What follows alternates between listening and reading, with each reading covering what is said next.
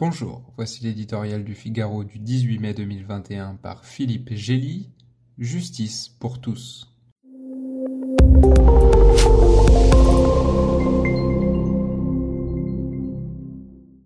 Dans le fracas des bombes et la fumée des explosions, les ambulanciers de la diplomatie internationale entrent en action, comme toujours à retardement et dans le désordre.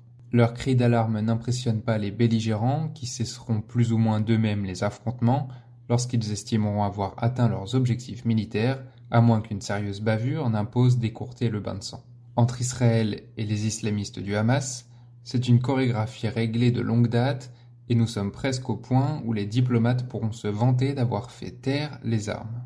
En réalité, le plus vieux conflit du Proche-Orient reste enfermé dans la fatalité d'une violence cyclique, tantôt à bas bruit, tantôt de forte intensité. Les médiateurs seraient vraiment utiles s'ils se montraient capables d'empêcher le retour au statu quo ante.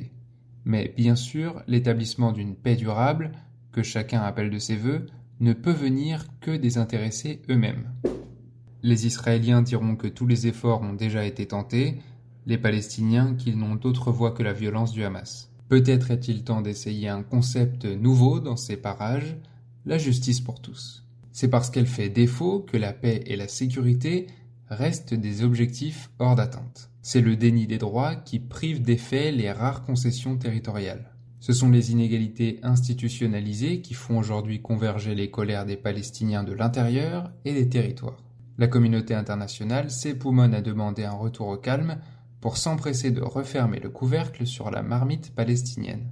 Il faut croire que Benjamin Netanyahou préfère aussi l'état de conflit latent à une paix coûteuse par nature incertaine. En douze ans de pouvoir, il n'a parié que sur la résignation des Palestiniens devant la force supérieure d'Israël.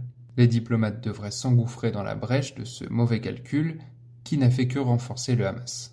L'échange de la terre contre la paix n'a pas eu lieu, essayons la justice contre la sécurité comme un premier pas.